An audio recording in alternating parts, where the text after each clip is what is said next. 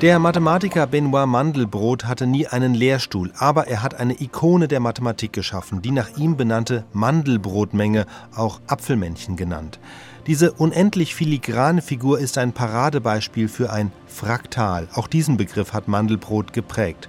In den 1980er und 90er Jahren erschienen auch im Dunstkreis der Chaostheorie viele populärwissenschaftliche Bücher darüber, die sich die Ästhetik der Fraktale zunutze machten.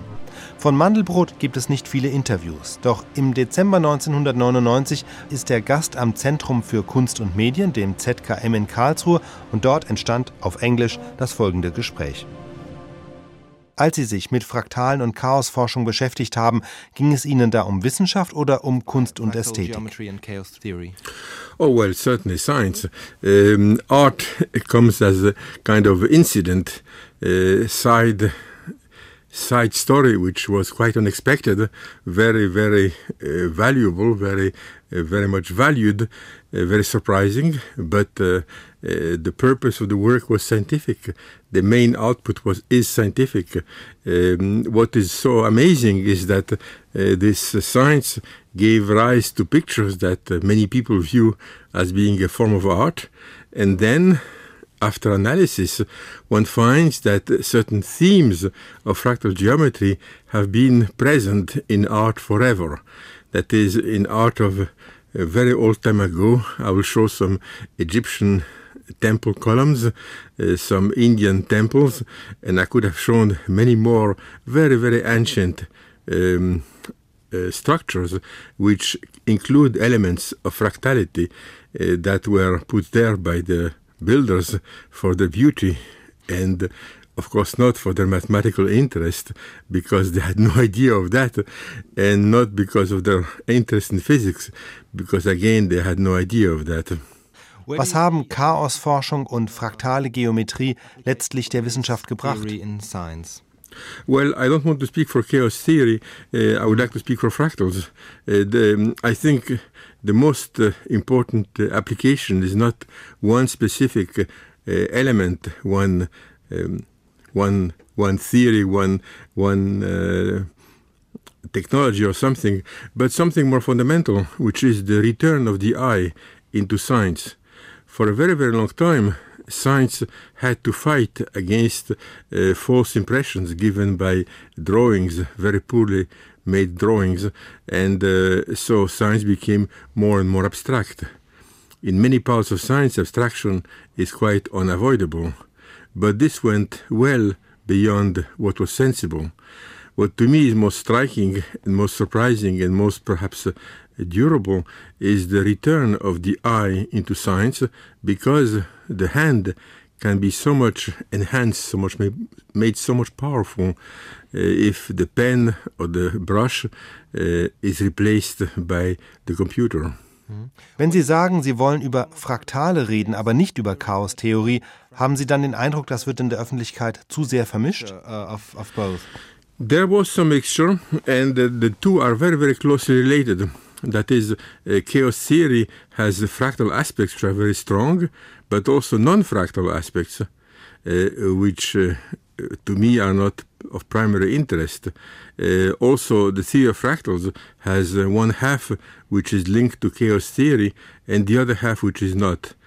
So it is like two uh, theories which each have one half in common. So uh, the two are very much close linked. I worked very much in chaos theory, but only in those parts which are very, very strongly linked to fractality. Also es gibt Fraktale, die nichts mit Chaos zu tun haben.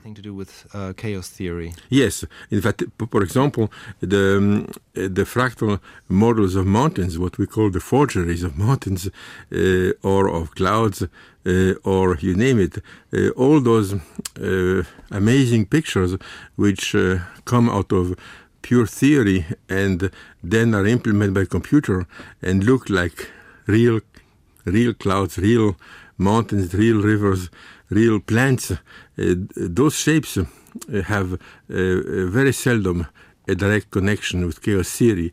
They're pure random. Randomness and chaos are the very different things. Can you remember Wie sind Sie auf die Fraktale gestoßen? It was a very slow process. It was no no eureka day or no eureka minute, not even a eureka uh, year. Um, but for reasons which I have great difficulty analyzing, uh, when I was a young man, I chose uh, to not to uh, remain in one of the standard, well-established uh, fields of science, but to look for something different, something uh, different in flavor. I was then a student, very briefly, of a very prestigious school in Paris, which would have assured me a very good position in part of pure mathematics, a very straight development uh, following the prevailing uh, development, uh, the fashions, and uh, fundamental changes of mathematics. But I chose to leave that school and to seek instead to uh, understand some aspects of reality which were outside of the disciplines that my teachers gave me as possibilities. Now, uh, some of my teachers, one of them was an uncle of mine, very difficult to have a teacher who was also your uncle, it was, um, as a matter of fact, making fun of me because he felt that uh, the methods of uh, mathematical methods of science were quite adequate and that nothing more was needed. Uh, I persisted and went by very, very roundabout and circuitous um, path, uh, starting in the corner of linguistics, which was very, very unfashioned, unfashionable among uh, hard scientists. Then I went to finance, which again was very unfashionable.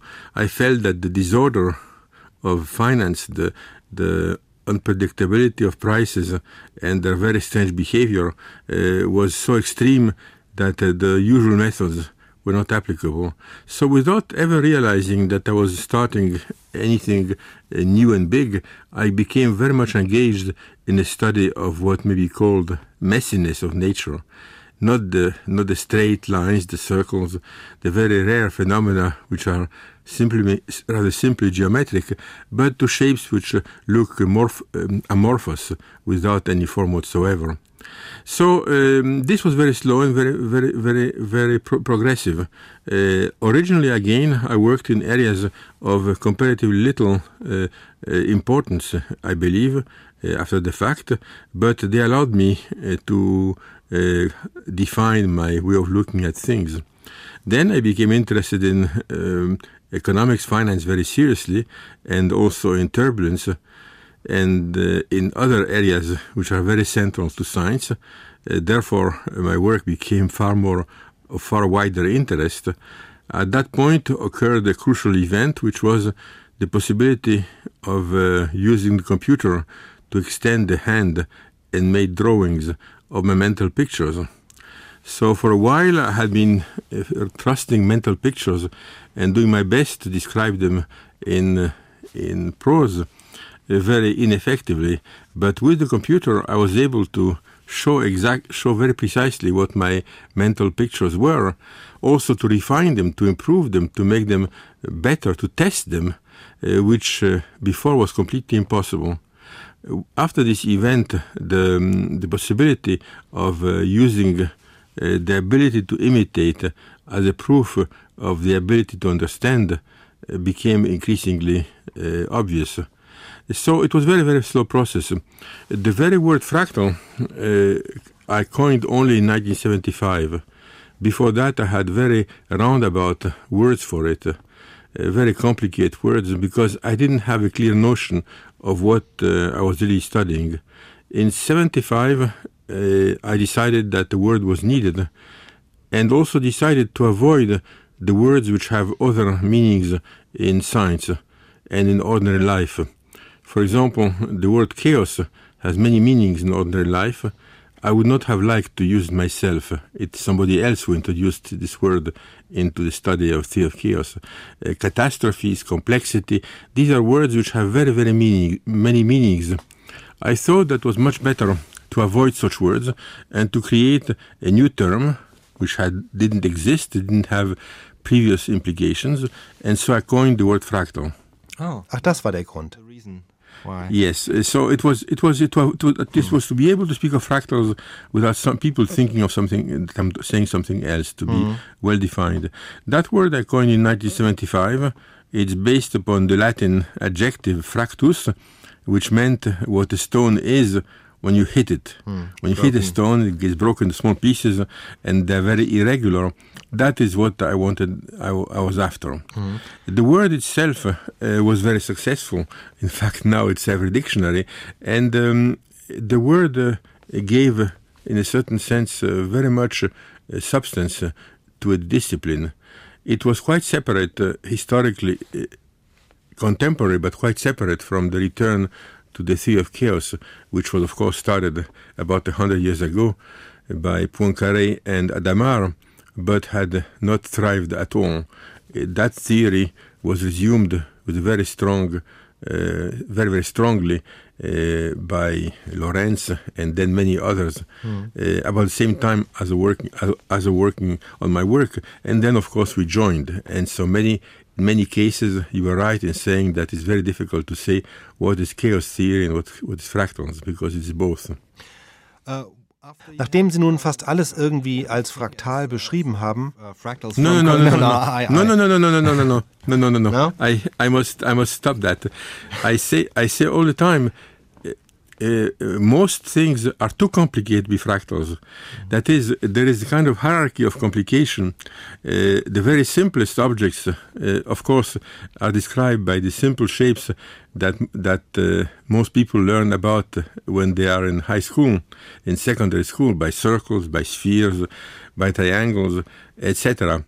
Uh, so the, the, science has gone very, very far, extremely far, by um, studying phenomena which have this very great degree of simplicity. Many of these phenomena are not at our visible scale, but they are very small and invisible, but they're very simple in that respect. Mm. Then fractals are a, a higher level of complication but I think that most uh, objects are in fact worse than worse than fractals, if you want to put it this way. Their complication is such that too complicated for fractal geometry. So fractal geometry has absolutely not the pretension of describing everything, but of describing many shapes which are more complicated by far than Euclid, than mm. traditional geometry, but not as complicated as the worst things in nature. Was gibt es auf dem Gebiet also noch zu erforschen? Oh well, um, there's a gigantic amount of research. For example, uh, I am now in the process of uh, uh, publishing uh, several books uh, which are um, selected papers. Uh, the, each of these books begins by being a collection of old papers I published sometimes in the 60s or even 50s, 70s, 80s. Um, each time, so what I did was to divide my, my output into nice little piles of papers on different subjects. Each time I get to a pile to transform this uh, collection of papers, 10, 20, 40 old papers, into a book, I realize that many things remain remain uh, undone. Uh, if you want to to use the um, analogy of exploration of a continent, which is uh, convenient one in many cases. Uh, I would say that I have navigated a few of the major rivers, stopped at a few nice places along the rivers, that I went up some narrow valleys and reached a few peaks and had a look at them. But uh, most of the territory in between is quite unexplored. Besides, uh, the rivers themselves flow farther out of the picture that I have myself drawn, and there's a great deal to do to um, to make uh, to understand these various phenomena. Besides, uh, I emphasized uh, the fact that my work was at the early stage. I opened new new vistas, if you wish, opened the new territories for exploration, but actual exploration requires a gigantic amount of work. Now, take an example. Um, uh, the idea of replacing antennas in radios, portable radios or telephones, by uh, fractal antennas is one which has been around now for several years. It's uh, it's a totally new field of engineering in which one has to decide which uh, to compromise uh, which antennas to do so they are simple to make, not too expensive, that they are light, and uh, workable. Uh, in each case, it's a very, very big job, and not at all a job of routine nature, a, a job requiring very great deal of imagination. Was kann man sich unter fraktalen Antennen vorstellen? Can you explain how, how they look? Or? Oh yes, uh, I I took an example I thought you hadn't heard of on purpose. Um, the idea is as follows: the very simplest antennas used to be just uh, pieces of uh, wire straight. Then people realized, but that by bending the wire in some fashion, one got better performance. But also one got more complicated calculations, and the more other antennas were bent even more. So there is a, a whole literature about antennas which are bent in various ways. If one goes to fractal antennas, they are bent in a certain sense infinitely often. Of course, infinite is never practical. So they're bent many, many times. But after they're bent many times, one can view them no longer as a collection of straight wires, but as a new object.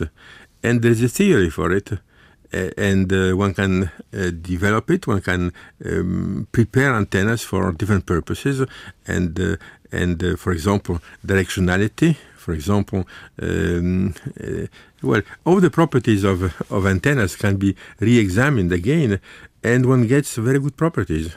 Mm-hmm. Um, which were not implementable by the previous designs. It's a case in which the general direction uh, was very much understood.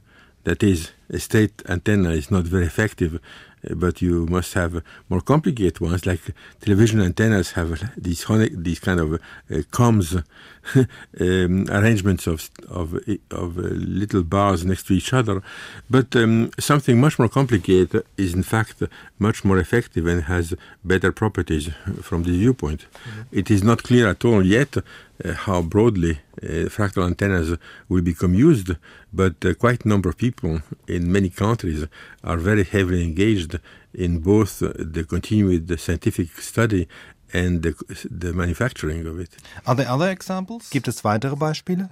Oh well, examples in in uh, almost every every case where complication uh, complication is necessary. Now the lung is a very complicated surface, very well represented as being fractal, in which the exchange of uh, um, of uh, oxygen, uh, uh, I mean, the oxygen comes to to, re, to, to renew the, the blood, to replace the blood of veins by the blood of arteries.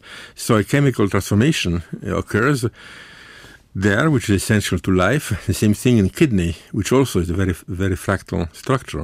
Uh, it's a very small object altogether, but has a gigantic surface because the surface is so much folded.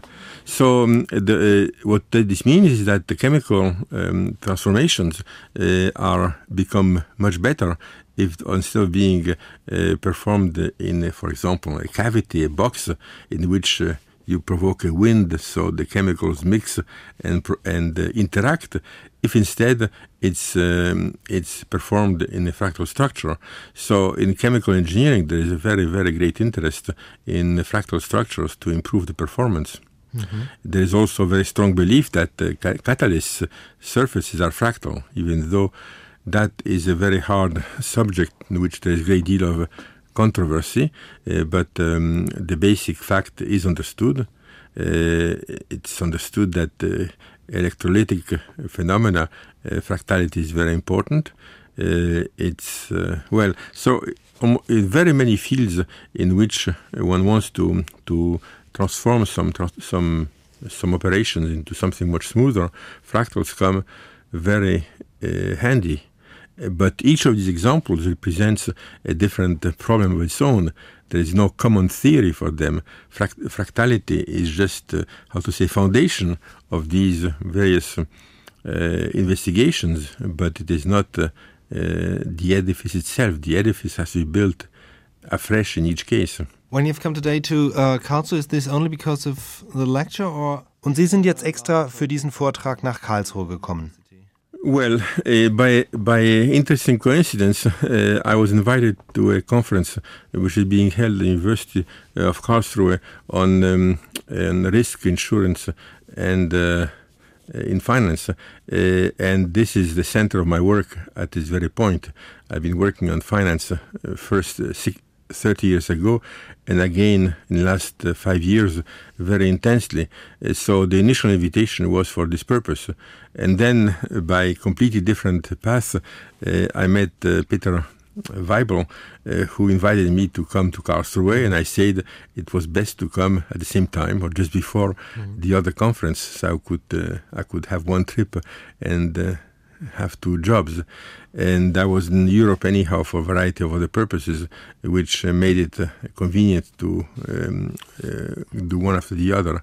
But the fact precisely that I would go on a trip and uh, give a lecture in one field and, and one another lecture in another field which seems totally separate, that's very common. As a matter of fact, that's all, like it, as it happens almost always and I was first scheduled to stop last week in, at a meeting about distribution of galaxies, which also is fractal. Mm-hmm. But um, I became a bit frightened by having agreed to too many too many lectures of different nature, yes. and uh, and asked to be excused by the, the other meeting. Mm-hmm. Uh, but um, uh, had I gone there, that would have been a rather typical um, trip in which uh, the the cost of travel on my body, which is substantial, yeah. is not just for one purpose, which I could not afford, but for several. Also man könnte sagen, auch ihr Lebenslauf ist nicht linear, sondern fraktal. Absolutely, absolutely.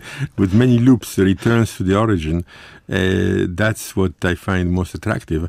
It's also um, uh, fractal in another sense, that is, uh, in addition to uh, artists uh, in this museum and to the financial people, insurance people at the other meeting, my work has become very important in education.